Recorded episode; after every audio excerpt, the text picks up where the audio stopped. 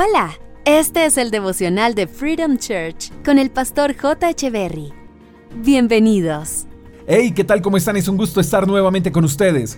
Jeremías capítulo 31 versos 16 y 17 dicen, Esto dice el Señor, dos puntos, no llores más, porque te recompensaré, tus hijos volverán a ti, hay esperanza para tu futuro, tus hijos volverán a su propia tierra.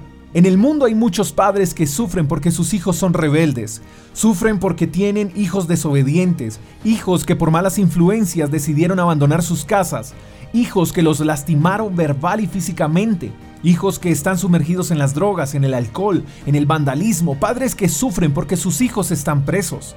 También hay padres que sufren porque sus hijos están lejos de casa, quizás están en otra ciudad, en otro país, quizás ese hijo está secuestrado o está en una cárcel injustamente, no sé.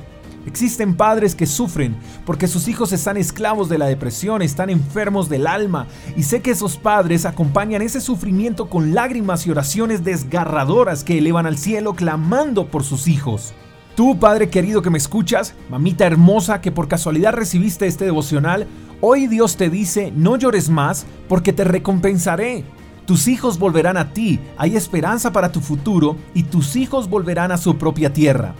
No dejes de orar por tus hijos. Tus hijos no le pertenecen a la desgracia, tus hijos le pertenecen a Dios y es más fuerte la oración de los padres que las maldades de este mundo. Dios te recompensará con hijos transformados, con hijos obedientes, con hijos que te honrarán, te respetarán. Dios te recompensará con hijos íntegros que serán útiles a esta sociedad y le servirán a Él con amor. Así que no dejes de batallar por ellos. No es tiempo para renunciar, es tiempo de tomar nuevas fuerzas en Dios y seguir dando la pelea. Tu milagro ya está en camino y pronto verás llegar a ese hijo a casa.